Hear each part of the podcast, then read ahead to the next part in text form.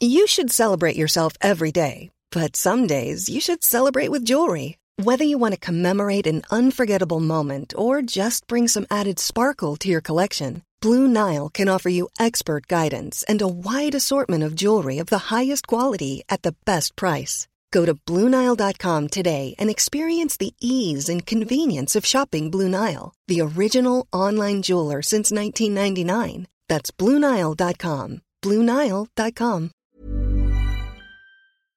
The artists that really have a breakout are the ones that are comfortable being misunderstood and just being like, you know, I know what I mean and I know what where my heart was with this, and it's not my job to control your perception of that.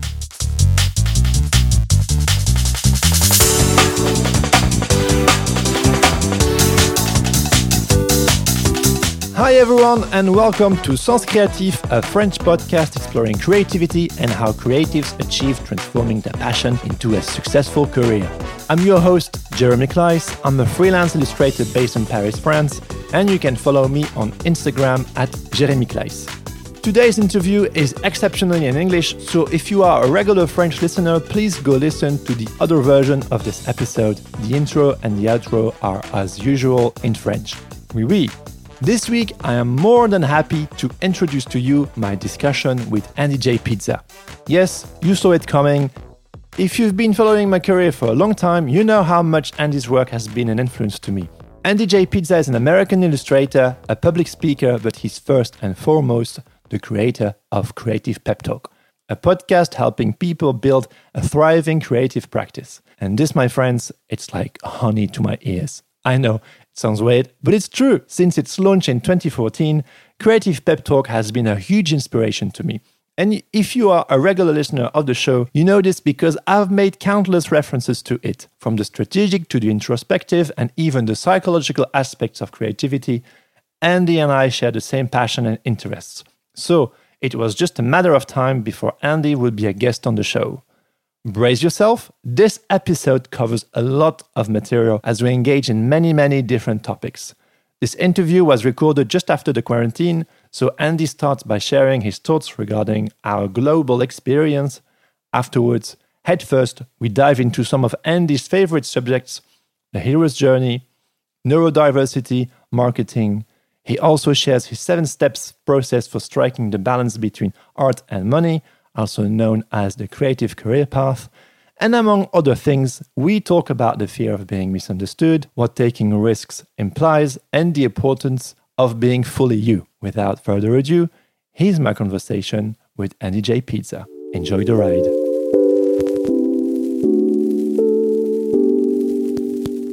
And I think we are on air. Let's do it, man. Let's make a podcast. Let's do it. yeah. Hello, Mr. Pizza. Hello, Jeremy. How about that? Hey. will call you that. Yeah. So good to talk to you, Andy. I'm super thrilled to have this conversation with you. Welcome to Sens Créatif, French podcast about creativity and creative careers. I am so pumped to be here. I honestly, there's something in my soul when I am prepped to sit and talk to you that just feels like, um, uh, uh, you know, uh, this sounds weird, but a warm bath. It just sounds like, just sounds like the, okay, now I can just, we're, we're so, we have such a good, uh, friendship and uh, Yeah. you know we trust each other there's low boundaries and so there's just always Yes. so much warmth and and there's good listening from both sides and so i'm just genuinely yes. excited to be talking with you Thank you, man. Some uh, Belgian, French, American love going on here. yeah i'm gonna make europeans very uncomfortable with my, Oh, that's with my openness and feelings and all that stuff i'll try to turn That's great. You know, my listeners, they, they know that our journey, the impact your your work and creative pep talk has had on me. So they're prepared. They Okay, know they're ready for the the creative pep talk experience. So that's cool. yeah that's great Uh, I, I usually start each interview with the same question, which is, "What's that thing that gets you up in the morning?" That's a good question. Are you starting right now with that question? Um, Is it time I to am. run? I am. Let's do it. Let's Okay. dive in. You know. All right. I, that's a great question. And, uh, you know, I could take, I love that question so much. I could take it into 18 different directions, but I'll try to take it into one. And, you know, I think for me, I'm really driven by meaning. You know, I yeah. I'm ADHD. I'm really open about it. Probably too open. People are like, "Shut up. We know you have ADHD." um, but uh, it just rules my life in so many ways. And the thing about ADHD that I'm not sure people know is that it has this um, it's it, uh, this weak executive function, and it's driven by interest based uh, neurosystem. Where which all that means is I can I have to be doing things that I want to do. I can't mm. be bored, and and I and it's um and it's a it's a disease that I have. Um, and so you know when I was uh, zero to 18, I let that ADHD and that um, obsession with not being bored uh, uh, made me run to pleasure, uh, just cheap thrills, basically. And that got me into so much trouble that eventually, and I looked at, and I had my mom, who I believe is also ADHD, and watched how that played out over a lifetime. And I was just like, dear God, I've got to figure out a healthier way to be this type of person. And I think um, through a lot of discipline and reflection and, um, you know, a whole list of different things, I realized that joy was a much safer drug than pleasure. And joy, mm. for joy to exist, there has to be um, there has to be discipline. There has to be sacrifice. There it has to cost you something. But then when you taste it it's much much sweeter and purer. You know there's no guilt associated with it. And then so i oriented my whole life around acquiring joy and you know joy comes from helping people moving people living a meaningful life and so those are the things that get me out of bed in the morning and for me leading a meaningful life has a lot to do with mm. telling stories to people just because that's mm. kind of my that's what I feel like is my job on this planet. I think I I'm I have at least the first fruits of some true talent in doing that. That's just kind of what I think I I should be doing on this planet. Um, so when I get the, up in the morning, I'm thinking about the next stories that I'm going to tell. And those stories are sometimes metaphors, sometimes they're analogies, sometimes they're kids' books, sometimes they're podcasts, sometimes they're Instagram posts. Mm. But it's all about, in the same way that a comedian is like obsessed with writing a joke that has a very particular payoff, AKA laughter. I mm. want to write stories that have a very particular payoff, which is the experience that life is meaningful. And I think when you experience life as meaningful, it usually ends in tears of or you know some mild version of that chills whatever. So that's what i do. I wake up and i think what's the next story that i want to tell? What am i crafting? What am i working on right now? I've been working on this kids book idea for like probably a year but very slowly just enjoying working on it taking notes about it thinking about it. And this morning i woke up and i i filtered it through the hero's journey and it was amazing. It was just a great, I loved it. And that's what, you know, got me pumped for a new day. That's a huge answer. Apologies. But yeah, I don't know how to do it any other way. no, no, you know, joy, meaning, hero's journey, ADHD. We've already covered like so much in like a few minutes. Yeah. Um, but yeah, joy and I mean, meaning is super important to me. I cannot do anything if, I, yes. if it doesn't bear meaning to me, and um, and I, I love the joy aspect. Uh, I never considered it that way. It's a really cool. pure drug. It's a drug that you can, you know, uh, you can be addicted to and give your life to. And I think that, and and actually, um, for any people who are into philosophy, I I've only you know dipped my toes in, but I think it's kind of an Epicurean philosophy where Epicurus was kind of known as like a hedonistic person because he said that life is about like pursuing happiness, but it wasn't about pursuing, you know, because he would say if you pursue pleasure, it often equals unhappiness in the long run. So he was all about how do you, how do you, you know, live the most joyful life and what are those decisions? Because those are often to do with discipline and all kinds of stuff. But that's kind of, I kind of subscribe to that. Yeah, yeah, yeah. Yeah. And joy and pleasure are different, and you find yes. joy and joy and meaning. Yes. Um, and the and the journey towards meaning is sometimes complex and difficult, but at the end of the day, when you find meaning on your way, tears of joy, and it's just so yeah. so powerful. Yeah, the good um, stuff. Cool. I think that's a good um, transition for I usually um, ask my guests to uh, introduce themselves, but I mean, obviously you can do it. But I will, uh, the next question, next to that one is uh, the um, is the quarantine, and uh, yeah. I was wondering if you give a, if you could, could tell my listeners your your thoughts and how you experienced the quarantine and the lessons you've learned and all that that thing. So, can you give us just a, a quick introduction of who you are, and then uh, let's dive into uh, the quarantine experience. Sure. So, uh, my name is Andy J. Miller, but I go by Andy J. Pizza. That for for a bunch of reasons that aren't actually that interesting suffice it to say I like pizza a lot and it's more interesting name than Andy J Miller and I'm a illustrator and a podcaster and a public speaker in the illustration world I've done stuff for the New York Times and the Washington Post and a bunch of other clients and I also I have a podcast called Creative Pep Talk that I've been doing for almost 6 years and uh, I I do that podcast to share everything I've learned about finding your creative gift and then getting it out into the world through marketing and, and business and all that crap. Um, but uh, uh, yeah, so that's who I am. And then to to the quarantine thing, I have been. You know, I really interact with things through the lens of the hero's journey. If you don't know the hero's journey, it's just, it was um, Joseph Campbell found that there's this pattern in the all of the world's stories, all the myths and religions that we have passed down and, and told each other throughout time, that there's these really clear patterns that show up over and over and over. And I kind of use that to base my reality in a story or a narrative. I think that, you know, the reason there is this pattern isn't because it's some, you know, secret out there in the universe. I think it's just how our brains are wired to make meaning of life. I think those patterns exist in our head.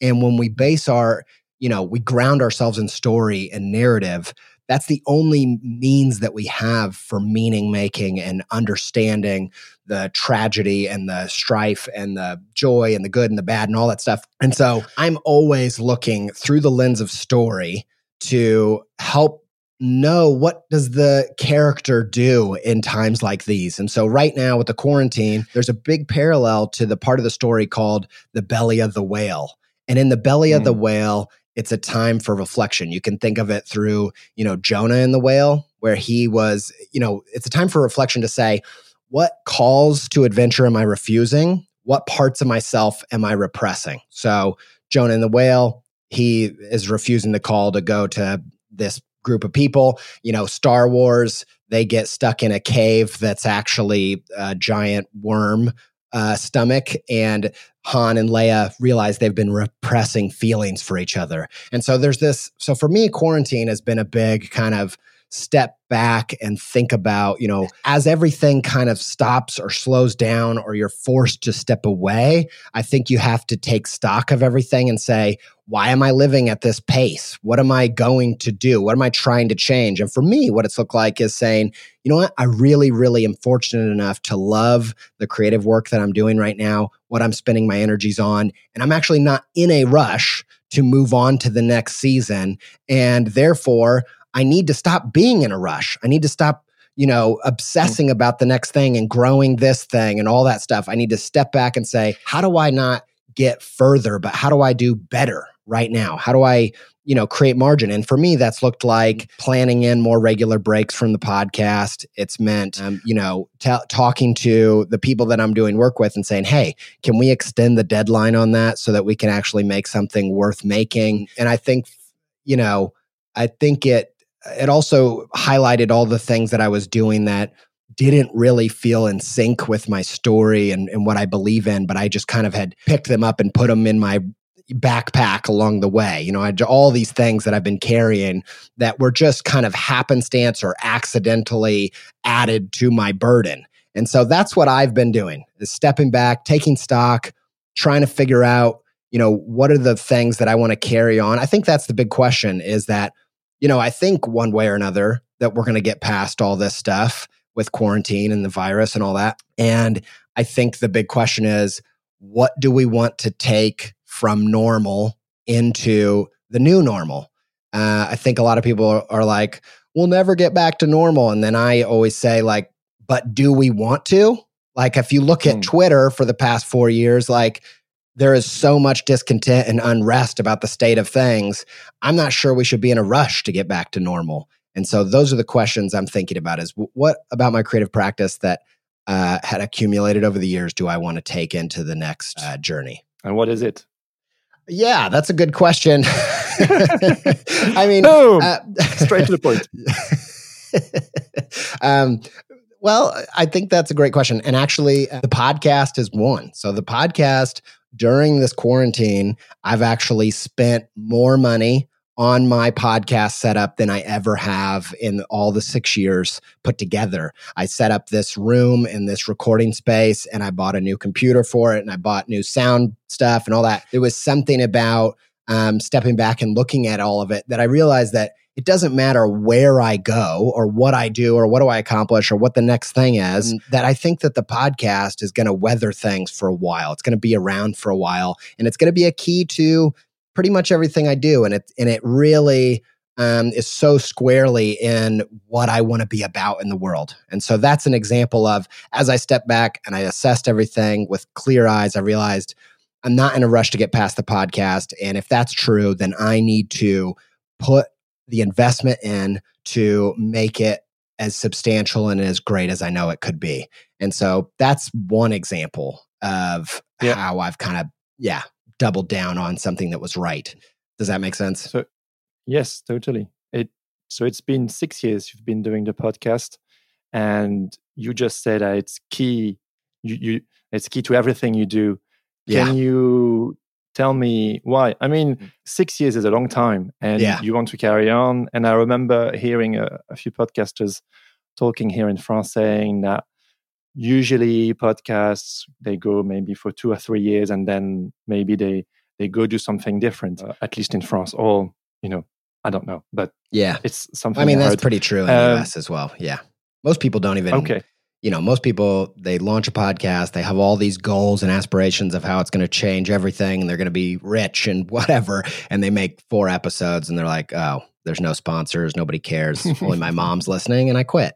And that was true four episodes into to my podcast. That was also true. So, yeah. Yeah. And so, what happened? What happened with Creative Pep Talk, and uh, what's happening right now, and why uh, is it so, is it so key, or why did it become so key to everything you do? Yeah, that's a great question. And I think, you know, the first thing that comes to mind is podcasts are such an interesting location to set up your creative shop. I think one thing that we do as creatives that's there that's not very helpful is we get so obsessed with the what and we don't get obsessed with the why. So we get obsessed with Mm. the what in terms of what am I? Am I a musician? Am I a podcaster? Am I an illustrator? Am I you know, a designer, what am I? And then how we get obsessed with how, which is our style. How am I going to do it? How am I different than other illustrators? You know, uh, I have to find my niche and who I am as as an illustrator. But we never go, we never build our foundation on the whole why thing. This is kind of the Simon Sinek thing, but Yeah, yeah, translated. Yeah, Yes. uh, yeah, we're both big fans of this idea. It's very, it's a helpful little framework for thinking about your purpose and what you do and what you care Oh, about. it's And very think- meaningful. Yes, it starts with what's meaningful. That's the why. And so for me as a creative person, I think uh, I went through this huge journey of, you know, I was an illustrator and I, you know, bought a house with my illustration work and I, uh, you know, I got a mortgage and I, all that stuff. And I had a bunch of good clients and, it- you know, I'd, I'd done that for years. And then I decided to do this podcast and the podcast took off and I was doing public speaking and, uh, you know, speaking, not illustrating as my main focus. And for a while I was like, man, am I a speaker or am I an illustrator? What what am I? And that started to really confuse everything. And I felt so uh, pulled apart and in two different directions until I'd heard a speaker say, I want to give you an analogy right now. I'm going to give you a little illustration to explain what I mean. And he meant the analogy is an illustration. And when he said that, my mind just exploded. And I realized that the what didn't matter. It didn't matter if I was drawing, didn't matter if I was speaking, didn't matter if I was writing, didn't matter what I was doing. The why was always the same. I was always doing the same thing. I was always trying to uncover the invisible, important, essential things in life. And I was always trying to highlight them and explain them and transfer them to other people through my creative work, no matter what medium I was using. And the what matters to, in terms of like, you know the practical of like being good enough at making illustrations that people actually want to look at them. That matters. You know making a podcast the what matters in that getting the microphone so that people can stand to listen to it. But though but as far that's as far as it goes for me. So beyond that i'm always thinking about why. Why am i doing it? What's my artistic voice and what do i have to say and what am i on this planet about? And then the medium doesn't really matter. And the reason i say all that is because creatives get so hung up on the what in their identity and the label that they they don't take any note of you know uh, what the opportunities are right now. And so for me, I feel like uh, podcasting is like the place in the city that's up and coming. So if you think about like a city analogy, you know, you don't open a coffee shop in the hip place from 10 years ago right? That there's a hundred coffee shops there and you're going to get crushed and they're already established. If you're opening a new coffee shop, you're going to think about what's the next place where things are really happening in the city. I want to be part of that. And so for creativity, I think of the what like that. And for me, podcasts are one of the most interesting places to be making creative work today. And I would say everybody that's, you know, from the bottom to the top, people would agree with that. You know, I just read an article from Hank Green, who has, you know, huge podcast, huge YouTube. And, um, you know, he prefers podcasts over YouTube, even though he's famous for his YouTube videos. And it's because podcast is still the Wild West. And the thing about the Wild West is, I don't know if any of this makes sense. You feel free to like pick at, you know, my Americanisms because I don't no, know no, if they're going to translate. I do, I do. But uh, the podcasts there's just so much creative freedom. There's so much room oh, to yeah. grow. There's so much room to define what a podcast is and what's a good podcast and that's that's where you want to be as a creative person because that's where all the that's where all the the fun is and that's where all the agency is and and so you know i always th- but then also a lot of creative people don't want to go to those places because there's anytime there's a new place to set up shop there's no there's no clout. You know, if I go tell people yep. oh, I'm a professional podcaster, you're going to get people rolling their eyes. You know, in the fancy pants places where they're giving away yeah, awards, yeah. and uh, yeah. and that's exactly where you want to be. As soon as you get into romance, as soon as you're like, oh, I want to be you know Steven Spielberg or I want to be Bob Dylan or I want to be the Beatles. You're like you're cha- you're you are chasing. You heard thunder because it got to you, and you're chasing lightning. Like by the time you hear the thunder, the oh, lightning yeah. is gone. And so that's why that's pretty much that's one of the main reasons podcasts are so interesting to me is that it's just that's where the creative stuff's happening right now, man. And I I am thrilled to be a, a, a tiny little speck of a part of it. Mm.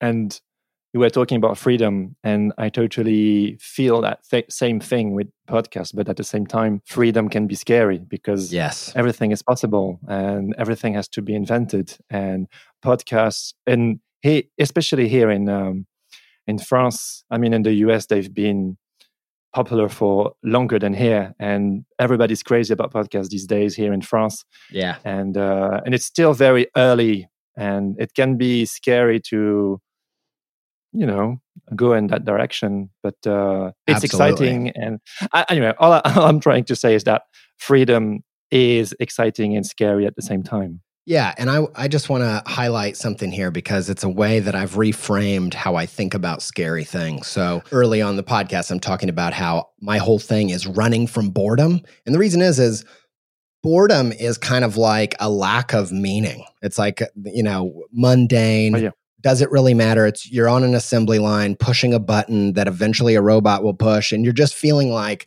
so bored because you don't know if your life matters. It's not making any difference. And so for me, I've kind of reframed scary in my creative journey as uh, the opposite of boredom. So if I'm running from boredom, I'm often running into scary. And when I hit scary, yes. instead of being like, oh, I'm scared, I got to get out of here and retreating to boredom, realizing like, if this wasn't scary, it would be boring. yeah. and that's kind of that's kind of how I try to reframe it when I'm frazzled because I don't know what a podcast what what is a good podcast? What you know, what what how do you grow one of these things? And you know, I think about it also like, you know, uh, I, I think about how if the if the road is paved and there's all these people along the side trying to make money on you as you're going along your journey and trying to make it easy on your road to success and your treasure, your creative goals, then the gold at the end of that road is gone. You know, it's this idea that in the gold rush, the people that made the most money were the people selling the tools to the miners. That's that. And so, uh, yes. you know, so you want to, you don't want to be on a road where, Uh, you know, there's awards and there's all, and, and it's easy. You know, when I made a podcast, when I first made a podcast, you know, finding the right microphone and finding the hosting and finding all these different things you really had to search and figure it out and fumble through it. Whereas now you can, you know, podcasts are still, I think, in their infancy and still a great place to start and go. But now you can get the, the an app and just record your voice and push a button and it's on Apple Podcasts. And so that, you know, the, that's less wild, less wilderness than um, when I started in. And, you know, in 20 years, it'll be uh, as stuffy and, and picked over as TV. Um, and at that time, maybe there will be something for me to switch it up, or I don't know. Yeah, does that make sense? It does. How do you keep it fresh and wild? And after six years of doing it, I mean, how how have you? Um, yeah, how did you, how did I keep how, the fire lit? It's like a, yeah, a romance. Yeah. Um, yeah. My, my romance with podcasts, you know, uh, that's, that's hard. And that's, yeah. I think that, you know, I, that's one of the reasons I like story so much. So, so I'll answer the, the first answer to that is the thing that saved my podcast was about a year, two years into doing it, I was weighing up whether I needed to focus on kids' books, illustrating and authoring kids' books, or focus on the podcast for the next year or so. And, you know, the kids' book path looked so good. And I realized that part of the reason I wanted that was because I wanted to matter to the people that matter to me. It was kind of a, yes. you know, that's not the worst thing in the world, but there was definitely some ego to like, you know, I want to win a Caldecott so everybody knows that I'm good at art. Um, and the podcast just didn't have any of that stuff. And in fact, you know, the breakthrough that I had was realizing that podcasts could be art. That they, they, you know, I have this idea that anything you treat as art will be.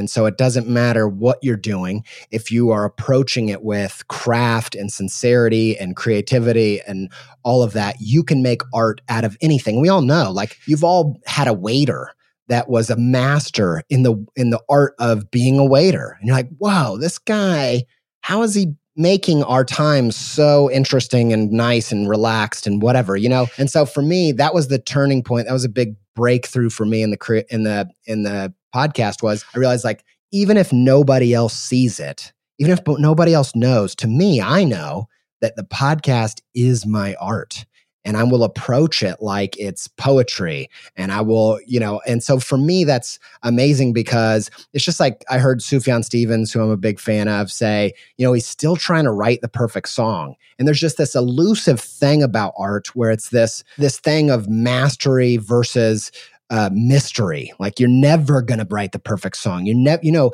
the that's what's so cool about story. The more you learn about story structure and how to write a good story and get more tools in your belt, the more, uh, the more you realize how this is a journey that will in you'll enjoy the rest of your life. It's just like what I imagine. Uh, I don't know because I don't play sports or watch sports, but I imagine that's what keeps people interested. That's what keeps Michael Jordan interested even after five championships. To get the next one is you know, every game is still a challenge. Every game, there's a new thing that you didn't see, and there's a new trick that you have up your sleeve, and a trick that your opponent has up its sleeve. And for me, when I approach a podcast every week, I'm thinking of it as another story to tell, and another piece of art to make.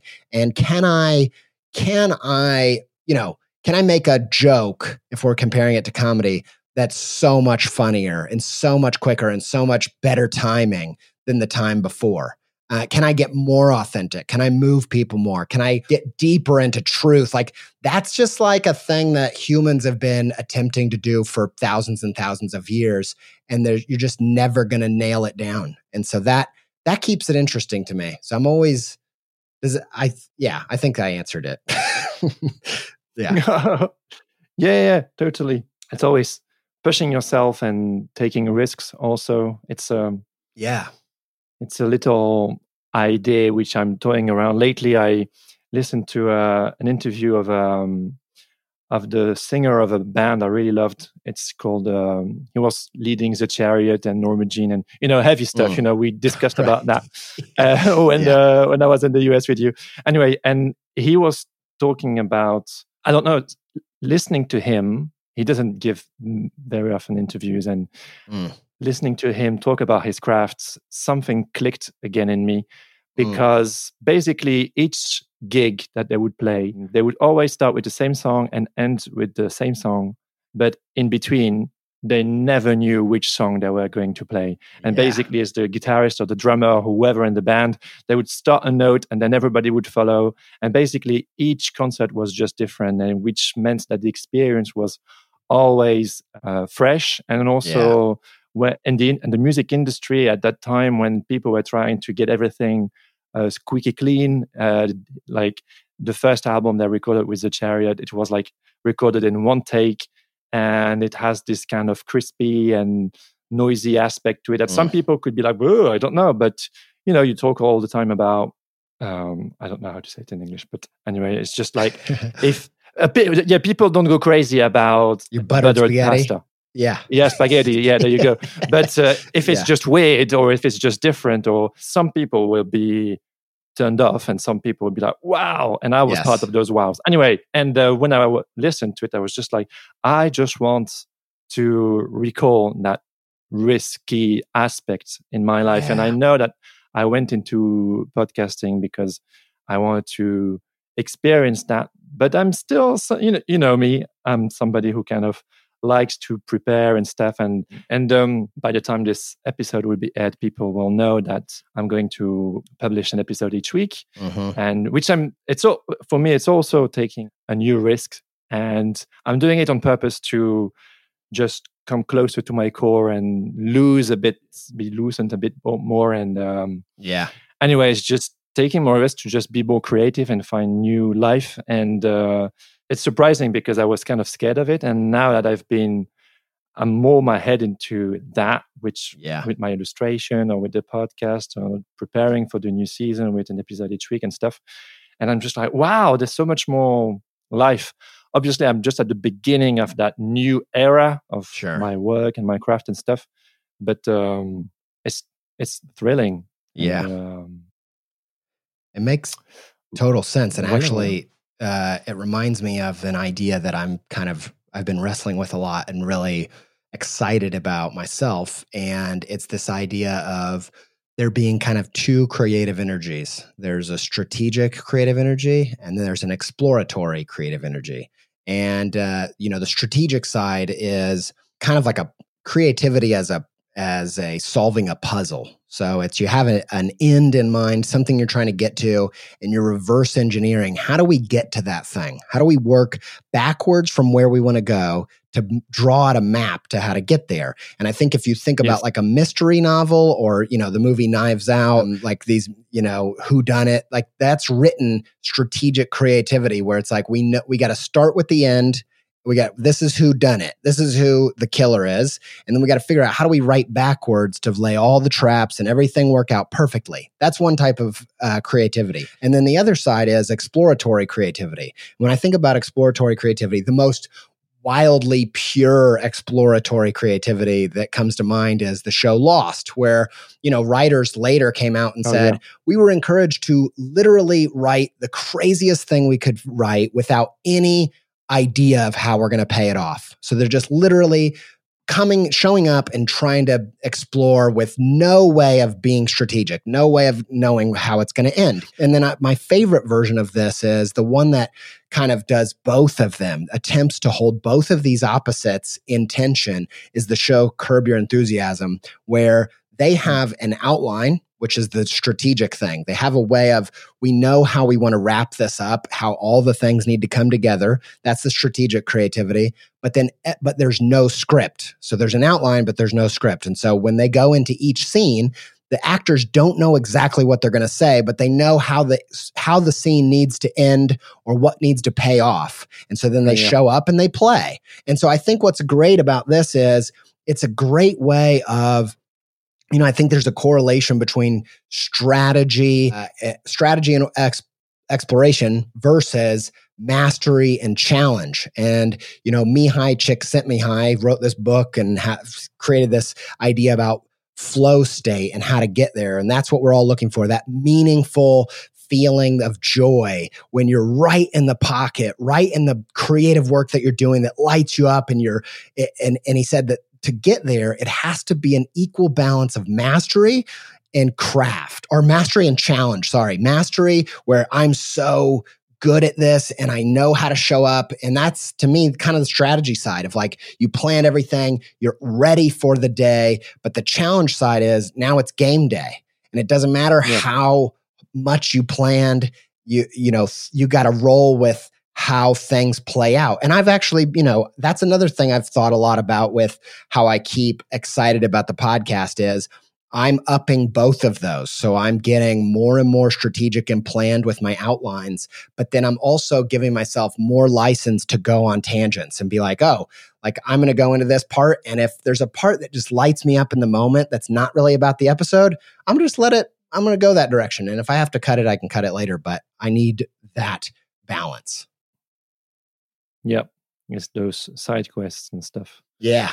Talking about strategy, you know, your your podcast talks a lot about how to find a balance between um, having a f- fulfilling creative career and uh, both on the financial side and on the artistic side and yeah it's a whole balance and um, you came up a few years with the creative career path like a concept that you consider like being the uh, leading to a successful creative career. And mm-hmm. I was mm-hmm. wondering if you could talk about that process that personally helped me already a few times. And it's something that you came up totally by yourself and um, yeah can, can you yeah and it's you know uh, i think one thing that's really interesting about it's a seven step process it's a framework for approaching your creative projects and and the choices that you make in terms of what you're going to make uh, without anybody else asking you to. You know, what? Are you, how are you going to steer your ship?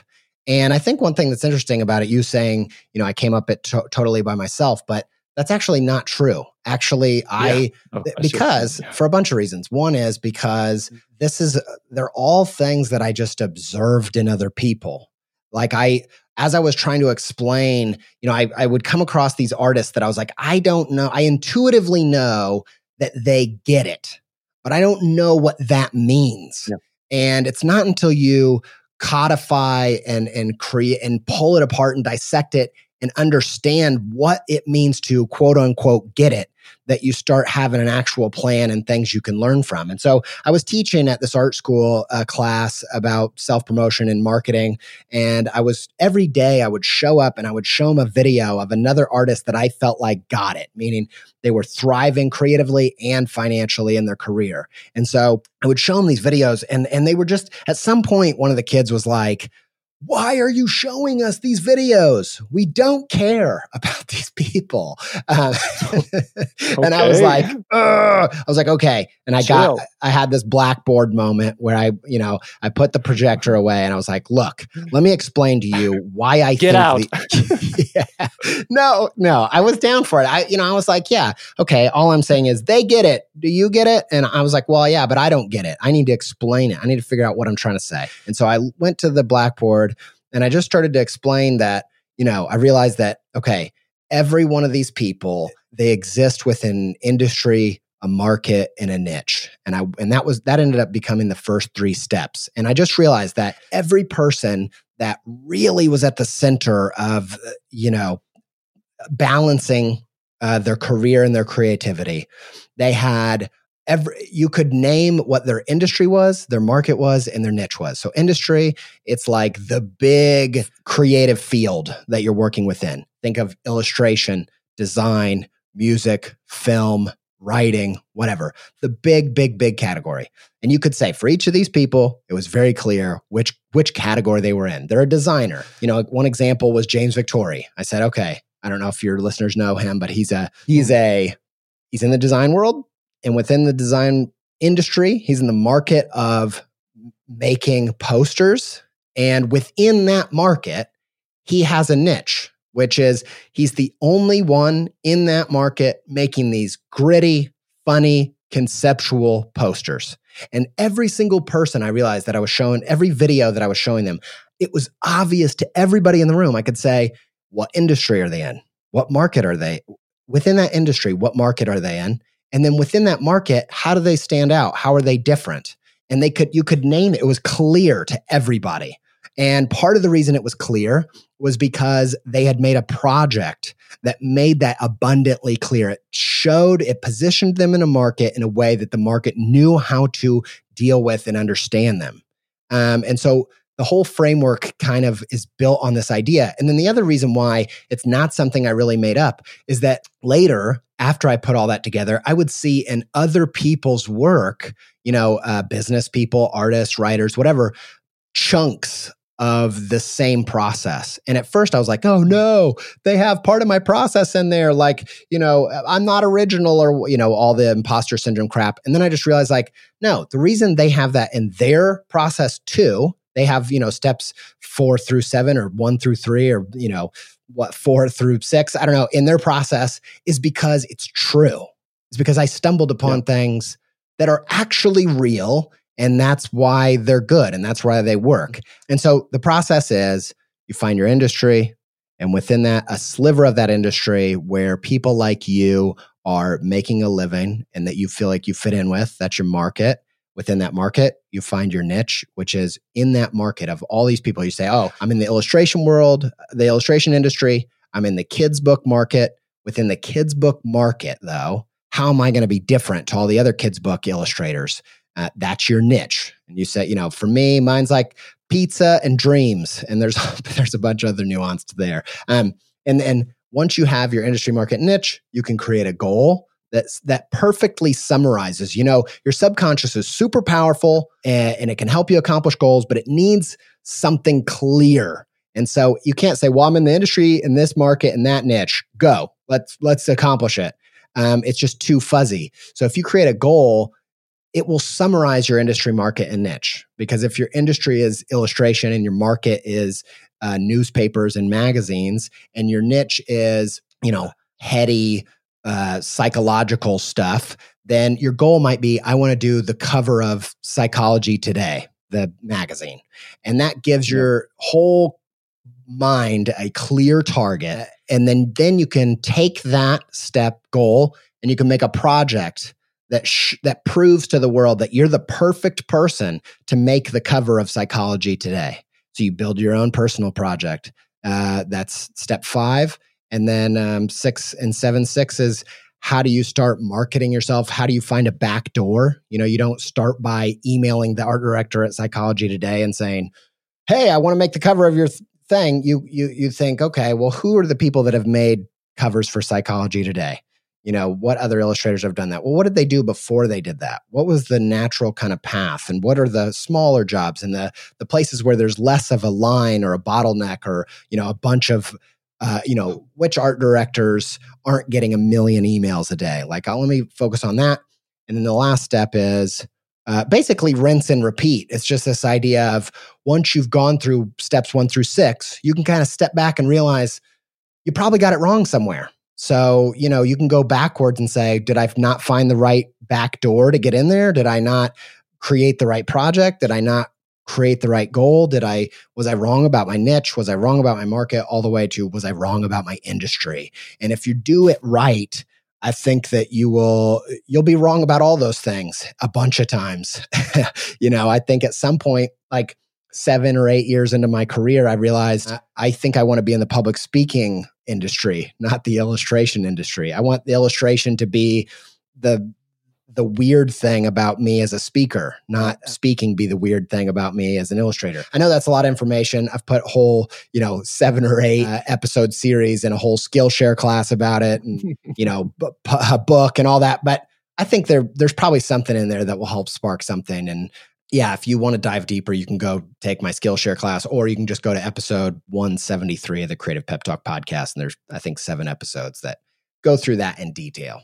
Oh yeah, absolutely. that's a lot of info. And sorry, Jeremy. Yes, no, no, no, no. Um, it's concepts that are important to me, and that I'm, I'm glad to bring to my listeners. I, I think the, the, the term marketing is also one, you know, that kind of puts Oh, people yeah. off. And um, Can we talk about that for just could- a quick second? I don't know yes, how much time we have. Go for it. Yeah. Okay. Um, because I've been thinking a lot about marketing because I, you know, I think there's a pendulum that swings in your career where, at least for me, uh, where I'm all about the art.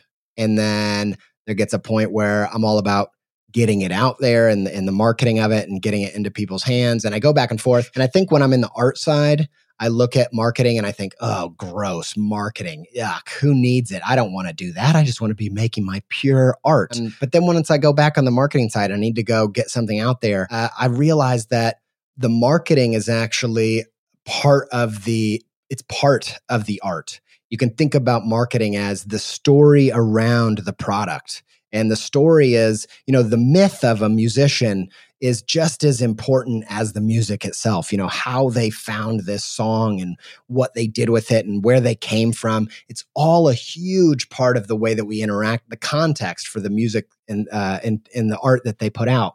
And so I've been thinking a lot about, uh, you know, again, let's go back to story and the hero's journey. You know, in the hero's journey, there's two basic decisions that can make or break the success of the journey. So there's the yes to the adventure, and the adventure is about going to find a cure for your people or for yourself. It's a it's about finding the elixir. It's I'm going to go Yeah. do this thing and it's going to solve all the problems for my world and for my people. Um so the first decision is do you say yes to finding your gift as a creative? Do you say yes to putting in the 10,000 hours? Do you say yes to actually getting good at doing this thing? That's the first yes. The second yes is do you say yes to doing whatever it takes to bring that cure home to the people that need it? That's the that's the yes that, that you know you'd be surprised how many heroes refuse the call home once they found what they were looking for. And you might say, you know, why why would you do that? Your whole, you know, past life has been about finding that gift so you could save your people. But once you're out there making art and you get into the purity of it and you and you find the gift of it and you're excited about it, there are so many reasons why we don't want to bring it home. And that's the idea of you don't want to do it justice by marketing it. You want to spend all of this time making this book, but you don't want to do any time, you know, doing the book justice by doing a proper book tour and you know making contacts and getting it into people's hands. And there's so many things like imposter syndrome or shame or you know whatever it is. There's a, there's a million reasons we could go through. But to me that's the full pro- creative process. It's just as much about making the album as it is touring. And when you see that the tour really has the power to inform the next album then you can you can see this symbiotic pendulum swing that is creating the art and then doing everything to get it out there. Yeah. Marketing is connection somehow. Yes, yes, one hundred Because you can percent. make, you know. I mean, I think of usually it. it's Go ahead. No, no, go. You I was, go. I was just gonna say, I think of, um, I, the- I think one of the biggest um, myths for a lot of creative people is this idea of the artist that would make their art on an island, whether anybody else in the world existed. And you know, I think that's art making as journaling, but I also find it really interesting that. You know, if you put someone in solitary confinement for very long at all, they lose their sense of self and they lose their sense of humanity and, and they lose their mind ultimately. And I think the reason is, is because we have evolved to be social animals. We are inextricably connected to our community and to other people. Our whole our whole purpose and and meaning it's all tied up in how we relate to other people. And so for me, this idea that we're all kind of, you know, one one species and and interconnected to me art can't be destroyed can't be uh, taken out of that context and and once you kind of see it that way you realize that that the the the art is just as much about making as as it is sharing it it's it's sharing, more about yeah. uh, it's more about us than you and um, and I think the other thing that happens there is that people want to put it in binary. They want to say it's either this or it's that. It's this dual way of thinking. And to me, it's always mm. more, everything in life is more of a spectrum and more of a story, more of a narrative. Is that at first, it's all about you, it's for you, it's from you, it's your perspective, and it's your heart, it's your passion. But then, it's not. Then it's something else. Then it's for other people. Then it's time to give it away. Then it's about connection. And then it's yep. about was I, you know, was I able with my craft to explain what moved me so much about this idea? And if I wasn't able to, I got to go back to the drawing board and try it again. So, yeah, you're absolutely right. It's it's to me, I yep. changed the way I saw creativity as it's not just a self expression. It's also about you, you know connection. Yeah, and as soon as you've done something and you release it, it's not yours anymore. It's, yeah. Uh, yep. There's a, a, writer that was saying that he, he was he, he was telling him about the, the, writing of his book, and as soon as it was released, he was like, people do whatever they want with it, and they understand whatever they want from it, and um, it's not mine anymore. And yes. um, I thought it was interesting because very often we want to control our words and what we mean, and be sure people get us properly. And uh, yeah. I think it's important to gear properly what we want to say. But yeah, when it's out, it's out.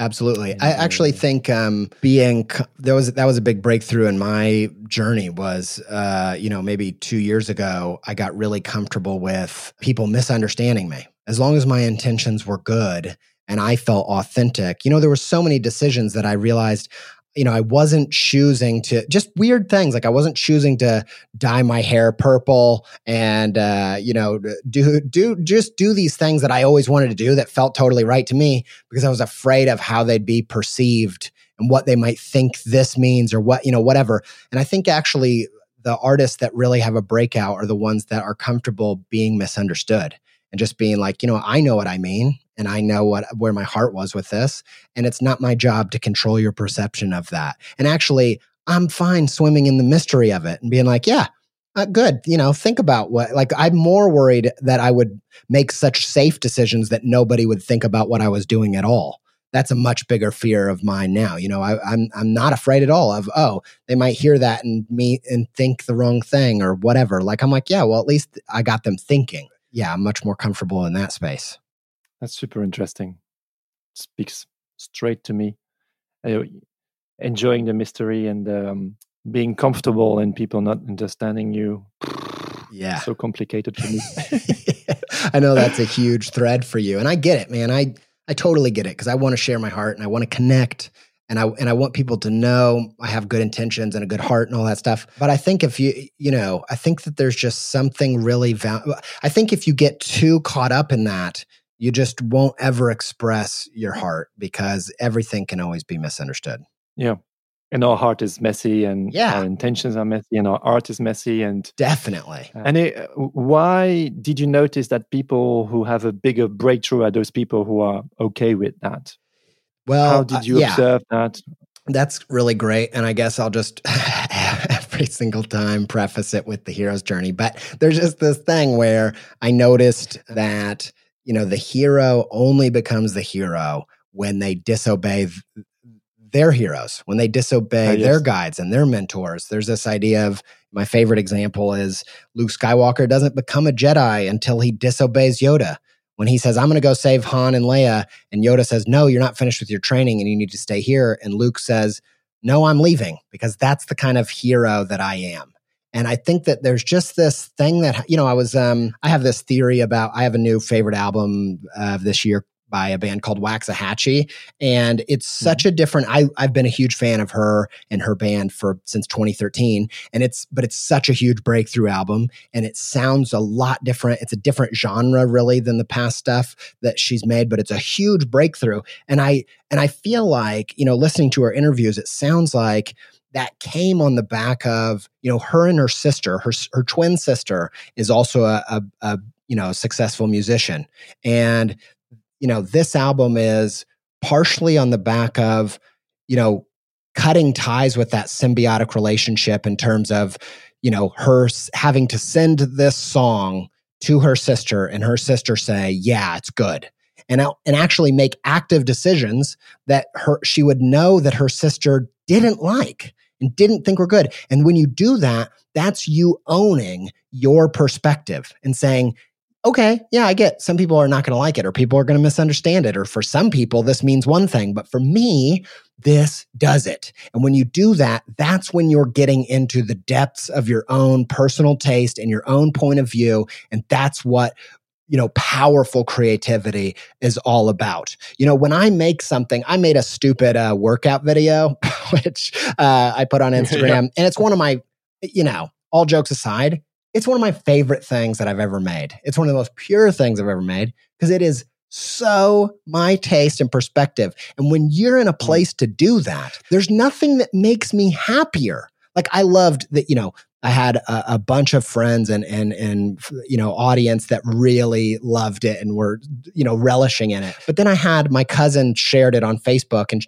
one of her extended friends commented just a question mark of like and, and to me when you really own your perspective and you really own uh, your point of view there's just that you're you're unstoppable. You're you're on you know you can't be broken. That question mark was one of one of the most affirming things to me because I thought I it doesn't matter if you don't get it. It's almost funny that you don't get it because that almost makes how I get it so much sweeter because I'm like, yeah, I know about this. This is my thing. And I just think um yeah, I just think that there's this thing that happens. You have to truly come into your own and come into your own perspective you have to be you have to be ready to to uh, to to not be for everybody and for not everybody to get it and yeah and i think you notice that you just notice that there's a time and place where and actually i think most of the creatives that we know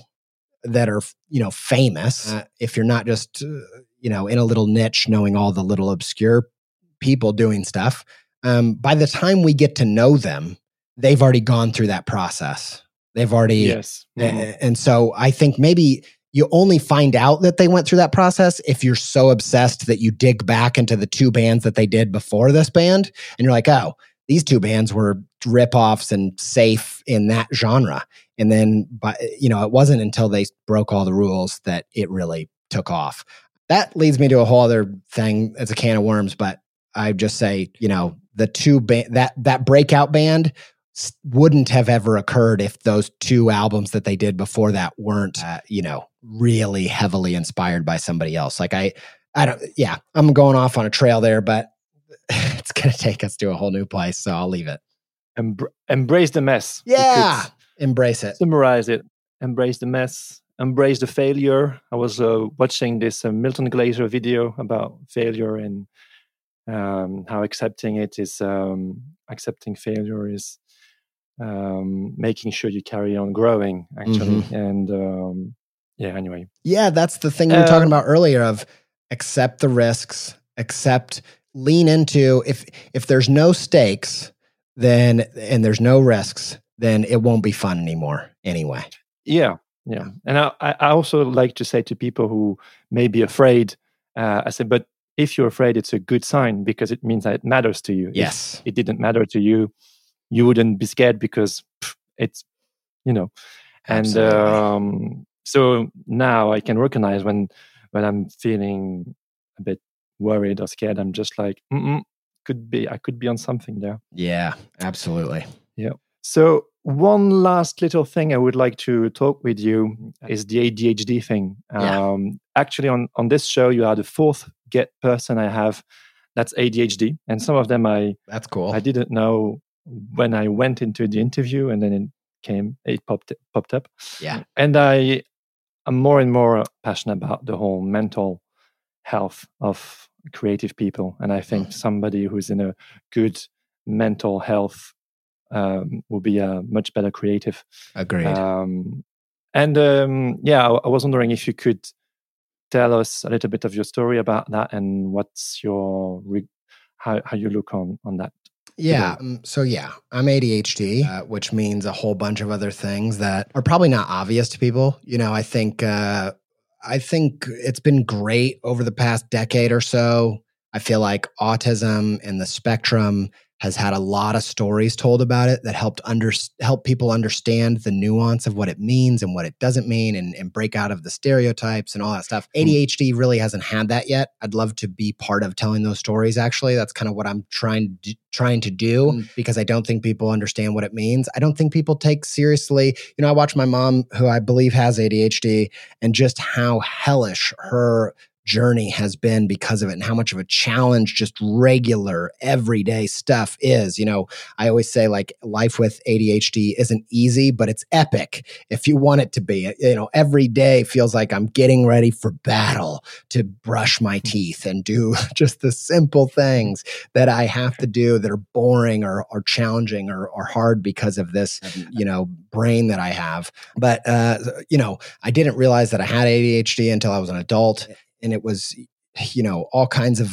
good and bad things mm-hmm. of finding out that but um but ultimately I've come to a place where, you know, I use this word a lot, this idea of neurodiversity. It's kind of a new term that's thrown around there. And it's just this idea that, you know, when people say neurodiversity, they usually mean you know uh, diverse brains like leaning in and accepting and, and celebrating that we all have different brains you know some people have uh, are on the autistic spectrum some people have dyslexia some people have dyspraxia and some people have ADHD, all these different disorders and, and labels and all this stuff. But to me, neurodiversity doesn't mean that at all. Neurodiversity is just this idea that every brain is different and that's the thing that's great about it. You know, I think in the Industrial Revolution, um, this is kind of a Seth Godin idea, but he just talks a lot about how the Industrial Revolution was all about celebrating how we're exactly the same. You know, this idea of, you know, the assembly line and interchangeable parts was such a huge thing for human progress. You know, we realized we could build a car with a, an assembly line, and if every spoke and every spark plug and whatever were exactly the same, then we could interchange them and sell them, and, and we could make things so much quicker and more efficiently. And, but when we started treating people as interchangeable parts, we started creating jobs that we meant, you know, anybody could do this job. You put any human in there and they can do this thing. Then we're maximizing not our true potential as humans, but we are maximizing the most average things about a person. And I think it's caused, it's kind of metastasized. It's kind of created, I think, kind of a, a cancer, an overgrowth of a certain type of person that, you know, in, in cells, when that happens, it's cancer. And so I feel like the school systems are just churning out as many average people as possible. And of course, they're not average. Every single person has neurodiversity. Every single person is different. And I've been thinking about it through the lens of this story that's kind of been jazzing me up for the past couple months. And it's this idea, mm. if you'll humor me with a little bit of storytelling, this idea that uh, if an alien popped out of a space time wormhole and gave you a machine, a device, and they and the alien said, I've got to tell you three things about this device. The first thing is it's one of a kind in all of the universe. There's no other device like this in the whole universe. Uh, the second thing you need to know is that inside this device is the most complex inner machinery in the known universe. Inside this thing, there is something, there's an internal mechanism that is the most powerful, complex thing in all the known universe. The third thing I need to tell you, though, is what it's for. And right before they tell you what it's for, another alien, but this time an evil alien, pops out of another wormhole and kills the alien before they can tell you what it's for. And if that happened to oh, no. you, you if that happened to you, what would you do? Right? You would do anything to figure out the answer to yeah, number yeah. three. You'd be like, I've got to mm. figure out what this thing is for. It's one of a kind and it's got the most complex inner machinery in all the known universe. And yet, every single one of us are in that exact position. You are one of a kind, and your brain is the knowns universe, known universe's most complex internal machinery. And yet we do not take it that seriously. We don't take this idea of finding what is you know, how do I lean into my neurodiversity? What's weird about my brain? What's it for? Mm. What can it do? How can it serve my fellow human? And so to me, that's what ADHD has taught me. I watched my mom try to be average and fail so dramatically. And I, it, it convinced me the only way I'm going to succeed is by leaning into my weirdness and my neurodiversity. Now, a lot of people can succeed with their average skills. They have plenty of them and they can do it, but they're not going to find what that number three answer is and what and until they do they're not going to live that meaningful life and they're not going to feel like they're not an interchangeable part and they actually are a piece that is a linchpin that is required for the thriving of their community and and and to me that's kind of the purpose of being alive. Boom. Boom.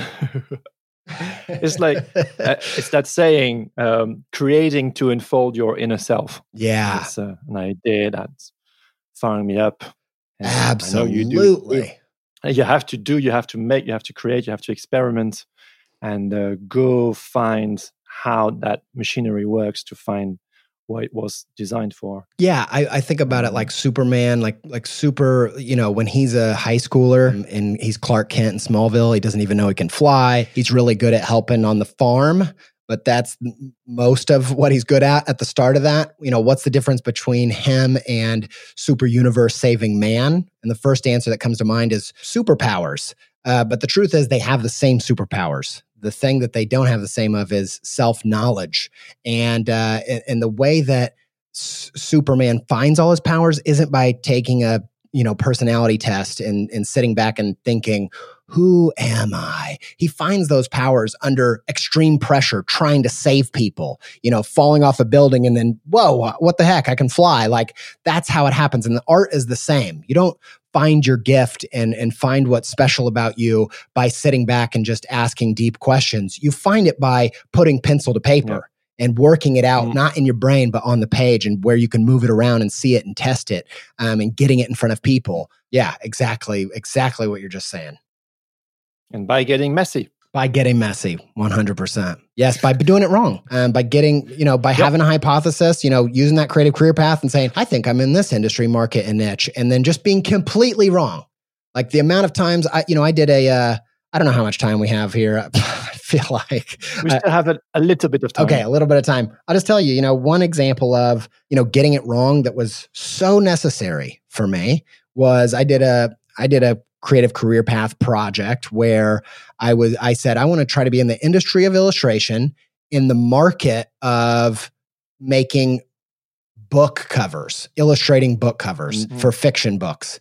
And because I thought that looked fun, I thought oh, I'll bet I'll like doing that. And so I came up with a project where I was going to make new uh, new covers for books from the public domain, and I'm going to screen print them as posters and that will be how I start getting these kinds of jobs. And so I made a few of them and I got to Moby Dick and I made this cover and I was really like pretty pumped about the illustration that I made and we made a screen print and I put it out there and somebody said, um, wow, I love this. How did you like the book? And I was like, I didn't read I the don't book. Know. I, don't, I didn't read it. And I, they were like, what? You did what?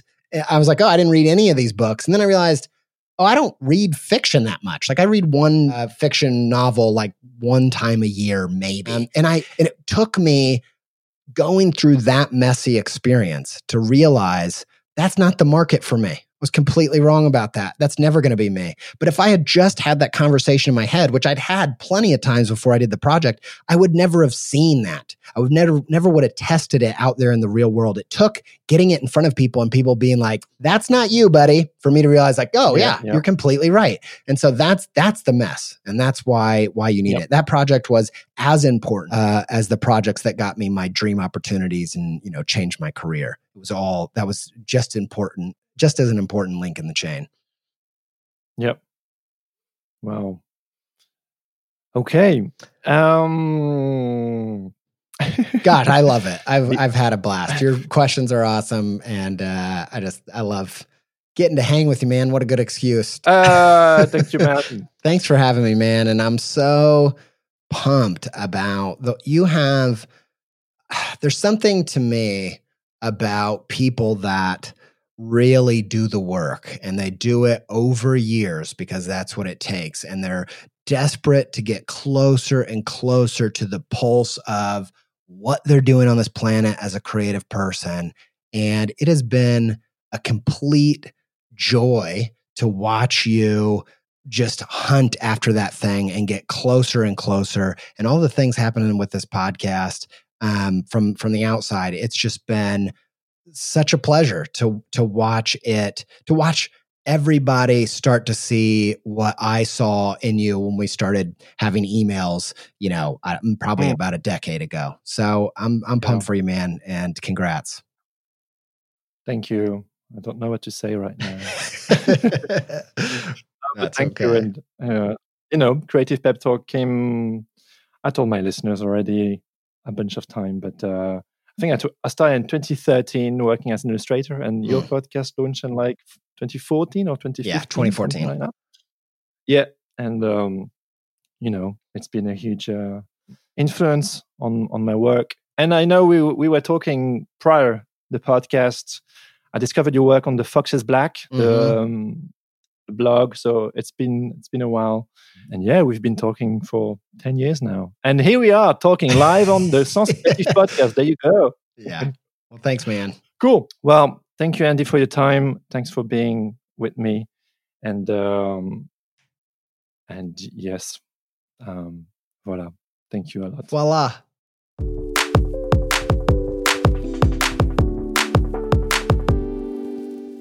Well, well, well, here you go. My discussion with Andy J. Pizza. How did you like it? If you ask me, I could have these kinds of discussions all day long. Many thanks to you, Andy. I had a blast talking with you. And if you'd like to dive deeper into his work, follow him on Instagram and go listen to the Creative Pep Talk podcast, starting with his series on the creative career path from episode 170 to 174 these will allow you to dive deeper into the concepts Andy and I talked about. I also highly recommend the Creative Career Path Handbook, which you can find on Andy's online shop. If you enjoyed this episode, please do share it with a friend and follow along by subscribing to the podcast on your devices. You can also follow me on Instagram at Jeremy Kleiss and leave a few stars and a review on Apple Podcast. It really helps the show getting traction, and I love reading all of your messages. And because Sens Creatif is not just a podcast, but also a passionate community of creative people, please do consider joining the Patreon. Contributions start at 2 euros per episode, and you'll get access to everything backstage, a personalized portfolio review, and you'll be added to the Patreon only discussion group on Instagram, a kind and active community that gives me a lot of joy. Thank you, Patreons. I love you. If you want to know more, visit patreon.com slash podcast. Big thanks to my man, Adrien Guy, who created the music for this podcast. Listen to his stuff on SoundCloud and follow him on Instagram at Adrien Guy Music. You'll find the links in the show notes.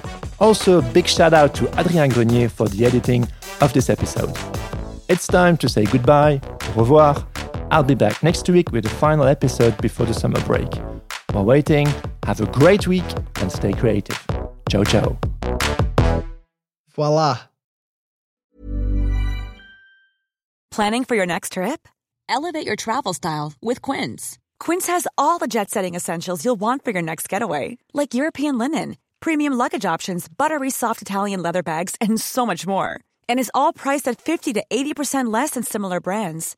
Plus, Quince only works with factories that use safe and ethical manufacturing practices.